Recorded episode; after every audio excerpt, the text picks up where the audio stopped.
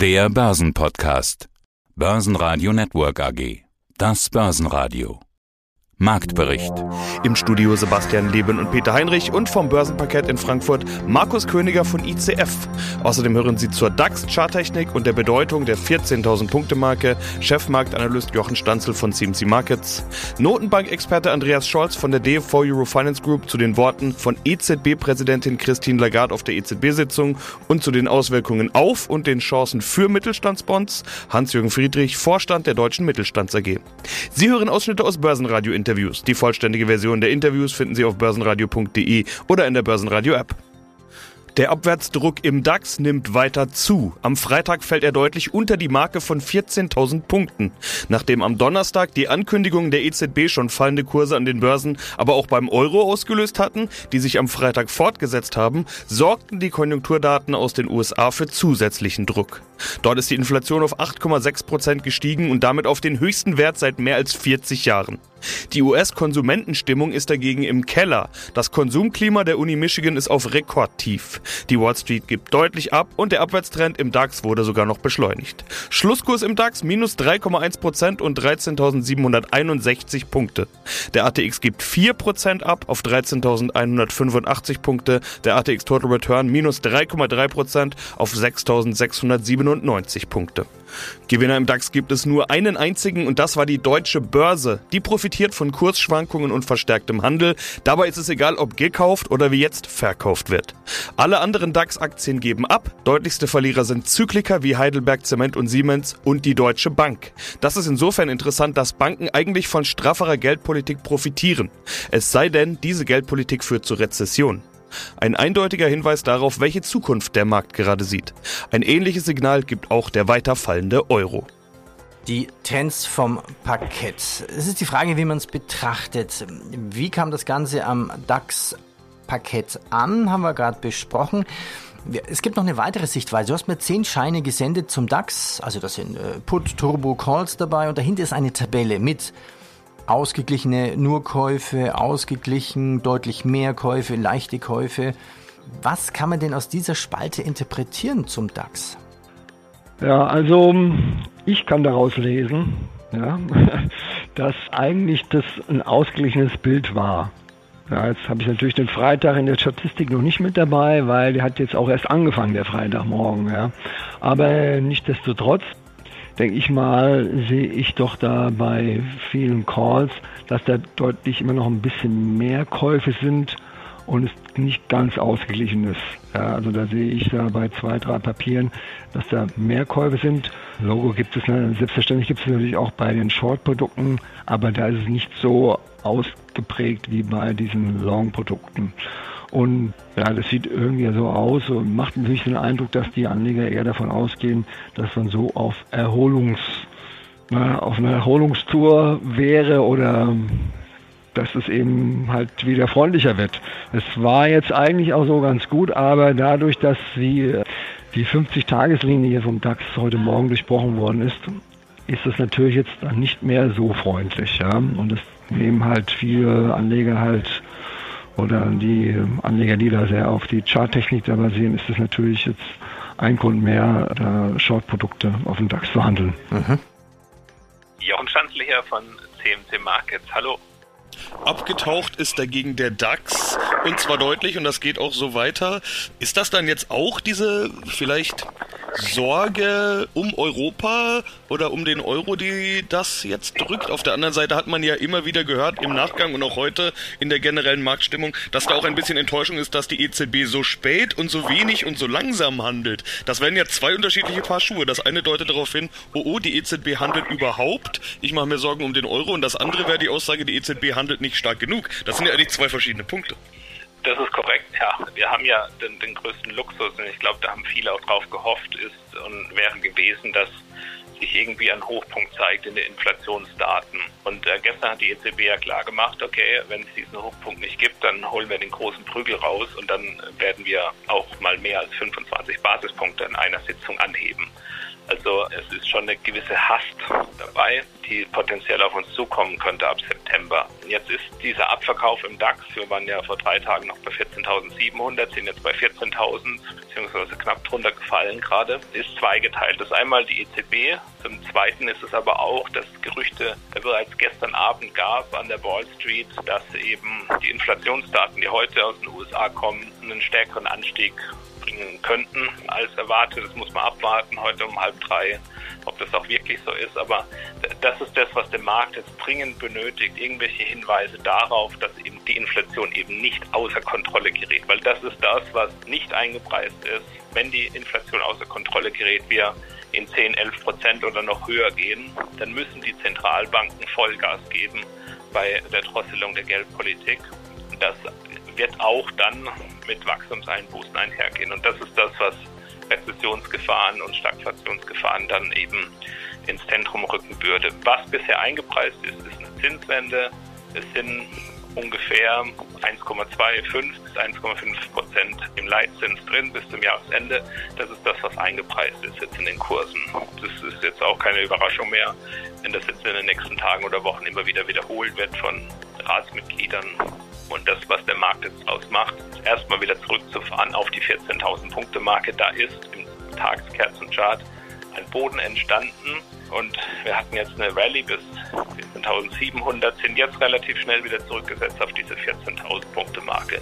Ich bin jetzt noch relativ entspannt, weil aus charttechnischer Sicht ist das das, was eben nun auch zur Bestätigung dieser Bodenbildung notwendig ist. Ungünstig wird es werden, wenn wir uns jetzt diese Abverkaufsdynamik unterhalb von 14.000 weiter anhält. Wenn der Markt jetzt hier also nicht bremst, sondern äh, weiter dynamisch durchrutscht, dann wäre die nächste ja, Unterstützung, nächste Haltemarke zu sehen bei 13.276 Punkten und drunter wäre dann schon unter 13.000. Okay. Und die Situation, wo es ein bisschen unkontrollierter werden könnte und eine Volatilität steigen könnte. Ja, mein Name ist Andreas Scholz vom Finanzplatz Frankfurt. freue mich auf unseren äh, Finanzplatz-Talk, den Eurofinance Weekly Podcast. Das heißt, sie wird immer wieder je nach Lage an den Märkten entscheiden, welche Anleihen sie wie ersetzt. Möglicherweise, und das hat die Präsidentin auch gesagt am Donnerstag gestern, plant sie sogar oder ist sie offen für ein neues Programm, sollte es eine gewisse Fragmentierung geben in der Eurozone. Das war ein ganz interessanter Begriff gestern. Also sollten die Zinsen innerhalb der Eurozone auseinandergehen. Also Italien beispielsweise, Spanien in Richtung 3, 4 Prozent, weil man dort eben Sorgen hat im Hinblick auf die Schuldentragfähigkeit dieser Länder. Sollten die Märkte also in diese Richtung versuchen, die EZB herauszufordern, dann schließt die EZB ein neues Anleihekaufprogramm nicht aus, auch wenn die Zinsen Schritt für Schritt jetzt nach oben gehen sollten. Eine ganz, ganz ha, Habe ich, hab ich das jetzt richtig verstanden? Es könnten in unterschiedlichen Ländern andere Zinssätze geben, also Deutschland anders als Italien, anders als Spanien, anders als Polen? Ja, das sehen wir ja schon. Das heißt, die Renditen in den verschiedenen Mitgliedsländern der Eurozone gehen auseinander. Das ist nichts Neues, das hatten wir schon immer. Deutschland traut man mehr zu, also in Form von Solvenz, Schuldentragfähigkeit. Aber wir haben wieder das Problem, dass gerade im Süden der Eurozone es eher knirscht und vor allen Dingen eben die Renditen der sogenannten Südländer, also der Länder wie gerade Spanien und Italien und vor allen Dingen Italien, Stichwort Schuldentragfähigkeit. Da sehen wir, dass die Renditen gerade auch der zehnjährigen italienischen Anleihen schon wieder nach oben ausreißen und dass wir eine Differenz sehen, ein Gap sehen zur Bundesanleihe. Das ist nicht im Sinne der EZB und das zeigt uns, wir haben zwar eine gemeinsame Währung, aber wir haben eben Mitgliedsländer innerhalb des Währungsraumes, wo die Kapitalmärkte sagen, wo die Finanzmärkte sagen, da sehen wir die Problemkinder. Und wenn der Zins jetzt insgesamt steigt, dann werden wir sehen, dass gerade bei den Problemkindern die Renditen schneller steigen. Und das bezeichnet die EZB als Fragmentierung. Und das ist eine große Sorge. Ich will nicht ausschließen, dass das Thema Euro-Schuldenkrise nicht morgen und nicht übermorgen, aber in den nächsten Monaten, auf jeden Fall in den nächsten Jahren wieder auf die Agenda zurückkommen wird. Ja, schönen guten Tag, Herr Leben. Mein Name ist Hans-Jürgen Friedrich, Vorstand der KfM Deutsche Mittelstand AG. Wir sind Fondsberater und Initiator für den deutschen und für den europäischen Mittelstandsanleihenfonds und damit natürlich Experte zum Thema Anleihen. Das Timing für unser Interview ist ja nahezu perfekt, denn gestern Abend gab es die EZB-Sitzung inklusive Ankündigung, dass erstmal seit elf Jahren die Zinsen steigen werden, angehoben werden. Das hat natürlich sofortigen Impact auf den Bondmarkt. Andererseits sieht man schon seit einiger Zeit einen regelrechten Crash am Bondmarkt. Herr Friedrich, ordnen wir das mal ein. War dieser Bond-Crash vorweggenommen vor dieser EZB-Sitzung oder wie muss man das einordnen?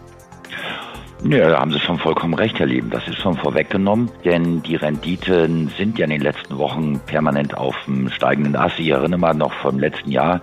Im letzten Jahr hatten wir dann einen Tiefstand bei minus 0,69, die Umlaufrendite der öffentlich-rechtlichen Anleihen. Mittlerweile haben wir die 1% überschritten. Und in dem Zusammenhang sieht man natürlich dann auch die Kursentwicklung an den Märkten, die dann teilweise auch die Risiken, die sich momentan ergeben, mit eingepreist haben. Also angefangen letztes Jahr schon mögliche Zinsänderungsrisiken. Da konnte man schon dran fühlen, dass die Zinsen sich doch in die Richtung nach Norden bewegen werden. Man hat aber auch dann auch gesehen, dass nach wie vor noch ungelöste Probleme da sind, wie Lieferkettenengpässe, das Thema Fachkräftemangel, Bürokratie und dann kam noch die Ukraine-Krise und ja, das ist natürlich ein Fludium, was dann, dann insgesamt dazu führt, dass die Anleihen im Markt deutlich verfallen sind. Wir sprechen von einem richtigen Bond-Crash, wie auch gesagt wird. Was, also ich bin jetzt schon seit gut 40 Jahren in dem Markt, aber so einen Verfall von Preisen in den Anleihen habe ich nicht gesehen. Aber man muss auch sagen, es war irgendwo vorhersehbar. Ja, weil der Markt versucht ja die Zukunft abzubilden, so viel zum Stichwort vorhersehbar. Was bedeutet diese Zinswende in Europa jetzt? Also was bedeutet es für Ihr Geschäft? Schauen wir mal genauer rein in die Mittelstandsbonds. Bringt das jetzt eher Chancen oder eher Risiken? Also derzeit eher Chancen, ganz deutlich. Der Punkt ist ja der, man muss sich natürlich nochmal angucken, warum verfallen denn so die Anleihen in ihren Kursen? Also ich nehme mal so ein Beispiel. 2018 kommt die Bundesanleihe mit 10 Jahre Laufzeit mit 0,25 Prozent. Wir haben letztes Jahr noch Anleihen aus dem Industriesektor im Investment Rate gehabt. Da stand noch die Null vorm Komma mit Laufzeiten von 5, von 7, von 10 Jahren. Und ganz ehrlich gesagt, wenn man da eine Kreditanalyse betreibt, so wie wir es machen, haben wir damals schon gesagt, der Preis, der da draufsteht, also der Zinscoupon, der als Preis ja das Risiko abbilden soll, das stimmt nicht. Und wir wussten ja auch in der Vergangenheit, dass die EZB mit ihrer doch sehr üppigen Liquiditätspolitik da als Käufer in den Markt aufgetreten ist und hat natürlich dann hier die Preise mächtig verzerrt. Also viele Coupons, die da genannt worden sind, war natürlich auch dem Umstand geschuldet, dass die EZB selber als Käufer in diese Marktsegmenten eingetreten ist. Und als CFO, ja, für die war das natürlich schön. Sie konnten sich damit sehr, sehr preiswert finanzieren. Für Anleger, die in solchen Bonds drinne waren, hauptsächlich sind das ja Profi-Investoren, also Versicherungsgesellschaften, große Fondsmanager, die eben im Fokus die Unternehmensanleihen mit Investment Grade oder die Staatsanleihen haben. Die werden sich jetzt ganz gewaltig die Wunden lecken, weil die Zinsanstiege, damit geht einher ein dramatischer Kursverlust. Bei uns wiederum, bei den Mittelstandsanleihen sieht man, da ist eigentlich doch die Kursentwicklung relativ robust. Einfach deshalb, weil der Zinscoupon, wir haben bei uns in dem Portfolio einen Durchschnittszins von 6,2 Prozent. Und wir sehen eben auch auf der Grundlage der Kursentwicklung da bedeutsam mehr Chancen, zumal ja auch die Ausschüttung für die Anleger, wir haben jetzt das achte Mal in Folge über vier Prozent ausbezahlt, ja eine bedeutsam bessere Ertragskraft darstellt als beispielsweise eine durchschnittliche Ausschüttungsrendite von 1%. Also aktuell kann man wirklich sagen, es ist gerade in diesem Segment der Mittelstandsanleihen, sei es für den europäischen Mittelstandsanleihenfonds oder auch für den deutschen Mittelstandsanleihenfonds, mehr Chancen als Risiken vorhanden. Die Trends vom Parkett. Du hast mir noch eine Liste geschickt mit den Most Actives Scheinen, also die Zertifikate, die am meisten auffallen, wo große Aktivität dort ist im Handel. Aus zeitlichen Gründen können wir nicht alle durchgehen. Ich pick mir da jetzt mal ein paar raus. Da ist Amazon dabei. Was ist das für ein Schein? Ein Amazon ist ein Turbo Call. Strike von 119,6. Der wurde sehr oft bei uns gehandelt. Jetzt muss man natürlich wissen, dass Amazon hat jetzt auch einen Aktiensplit gehabt. 1 zu 20 und davor war ja die Aktie irgendwie bei 2000 und so viel US-Dollar. Ähm, und jetzt ist natürlich jetzt ein bisschen handlicher, sage ich jetzt mal, der Preis, ja.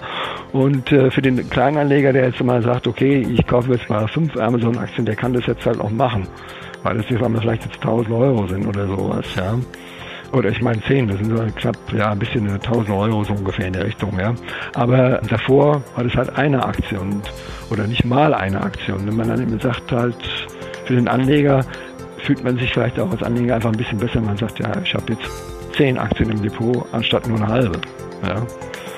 Da ist jetzt äh, eher so, dass ähm, da mehr Volatilität reinkommt und dann doch vielleicht mehr Anleger das wahrnehmen und sich jetzt doch die Aktien kaufen. Ja, das ist ja auch ein Sinn von, von Aktiensplit. Ne? Das ist plötzlich günstig. Oh, jetzt schlage ich zu. Ich genau, kann mich damals ja. noch an, an, Apple erinnern. Das war auch genau der richtige Schritt. Richtig, aber es ändert natürlich nicht an der generellen Aussicht der Aktie. Ja, die ja trotzdem eigentlich nicht schlecht ist, aber trotzdem halten sie ja für manche Analysten denken ja, dass sie halt die Zeit von Amazon vorbei wäre. Ja. Was ich allerdings nicht ganz nachvollziehen kann. Aber gut. Also so viel Amazon-Päckchen wie bei uns im Hausflur rumstehen, kann ich mir das auch nicht vorstellen. Börsenradio Network AG Marktbericht